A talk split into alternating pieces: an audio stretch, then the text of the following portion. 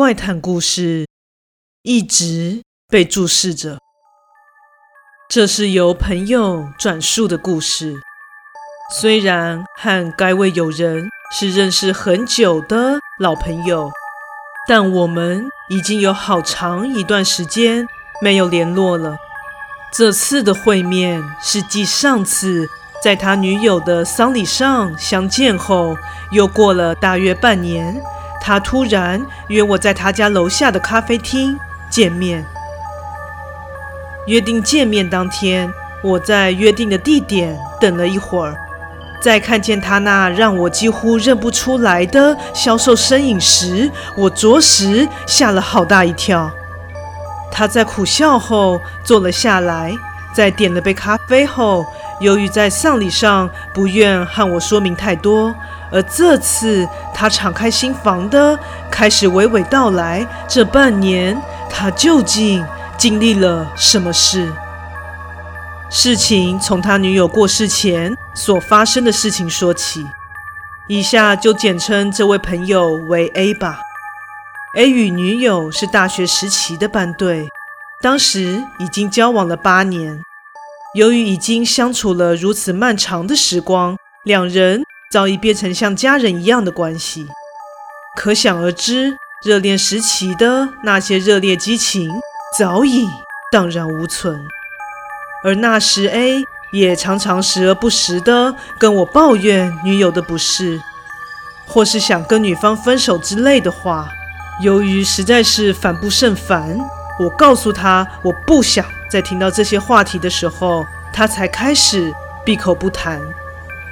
这件事情是根据 A 的描述与女友去登山时所发生的事。登山是他俩唯一的共同兴趣，也是他们一开始认识的契机。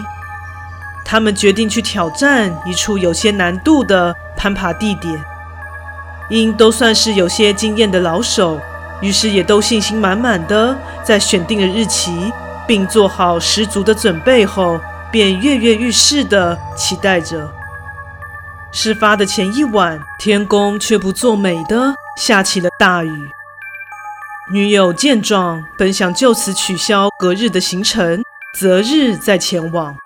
但 A 当下也许是失心疯吧，也或许是刻意想跟女友唱反调，坚持要隔天一早出发。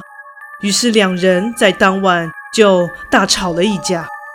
但是到了当天一大早就晴空万里，于是，在 A 的坚持下，两人还是决定出发了。但意想不到的，原本应该会留下美好回忆的旅程，却发生了天大的悲剧。即使当天雨停了，但地面依旧湿滑。照理来说，这样的状况都还是会避免登山。但两人当下都忽略了危险性，一开始进山的路程都还算顺利，但随着越来越深入山中，路途也开始越发崎岖难行。正当两人行进一处沿着悬崖的小路时，走在身后的女友突然脚滑了一下，在听到女友的惊呼声后，A 赶紧回头查看，发现女友正挂落在悬崖边。双手正紧紧地抓着岩壁上的安全锁，状况看似相当危急。因为脚程比女友快，可能是女友为了要追上他，才因此失足的。当下 A 见状，也赶紧回头想去拉住女友，但由于岩石湿滑难行，让他无法快速地回到女友身边。于是，在够到他的前一秒，他就眼睁睁地看着女友。因双手用尽了力气，整个人就这样跌落至悬崖。在伴随着女友的尖叫声和重物撞击的骇人声响后，他的身影就这样被山沟的黑暗给吞噬了。A 当下发狂似的呼唤着女友，但已经没有听到任何的声响。当下无计可施的他，赶紧用最快的速度爬到对岸的平台。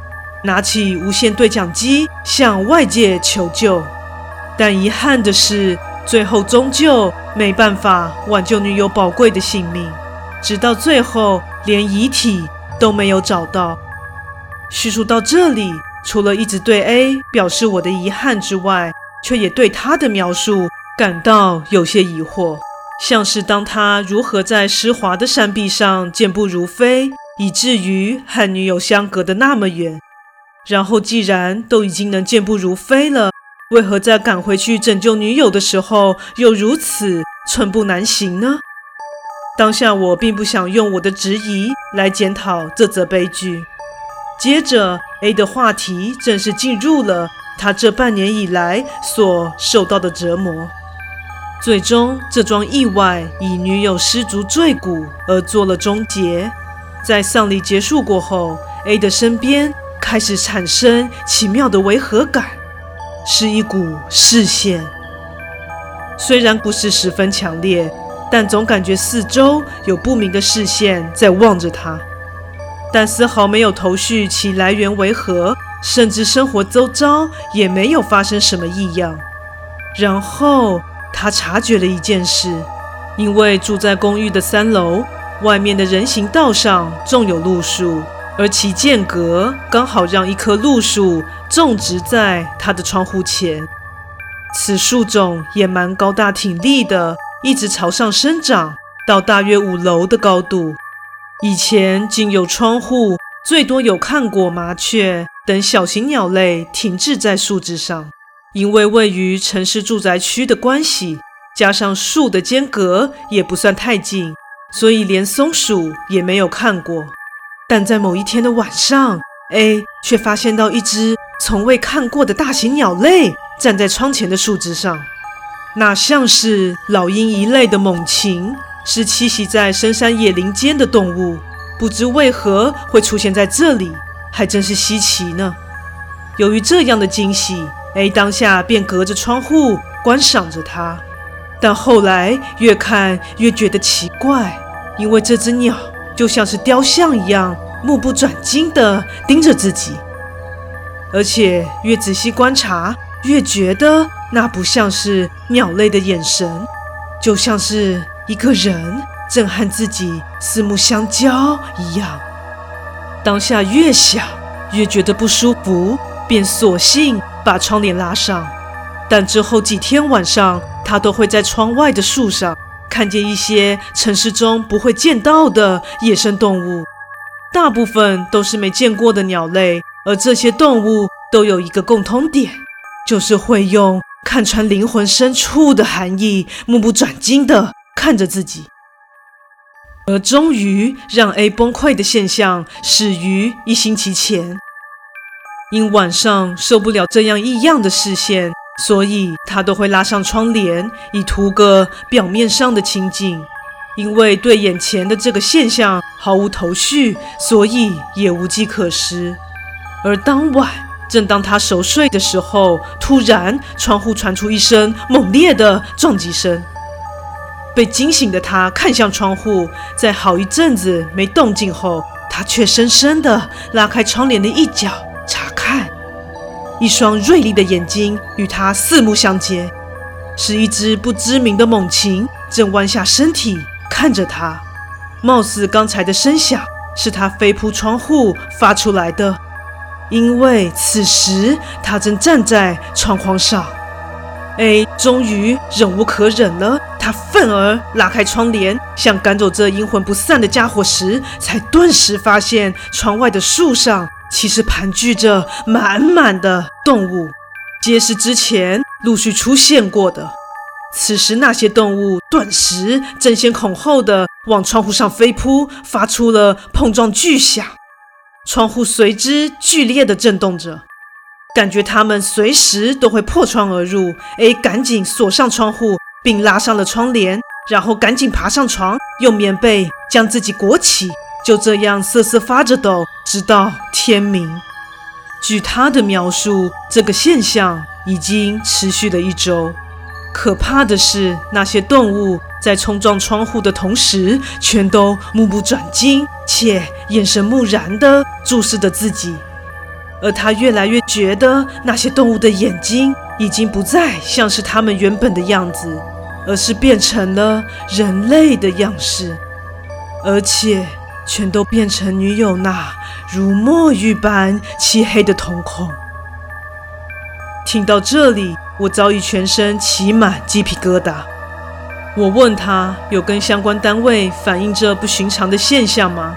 他说那些动物都是时而不时的出现，因为没有准确的频率，所以对方都把这件事当作是偶然。或是以为 A 是恶作剧，或是妄想症，而因此责骂了他。但这些事都是确实发生在他身上的。之后过了不久，A 就因为精神问题而住院治疗了。现在回想起他所遭遇的事情，不禁觉得，也许当初其女友并非死于意外吧。不知那些经过其女友血肉滋养的动物们，是否继续承载着对 A 的怨念，前往他的窗户前注视着他呢？故事说完喽，感谢你的收听，诚挚欢迎订阅我的频道。若身边也有喜欢恐怖灵异故事的朋友，也欢迎将本频道推荐给他们哦。另外，本人在 YouTube 上有频道，在 Facebook 上有粉丝专业，也欢迎至这两个地方帮我订阅及追踪哦。那我们下次再见。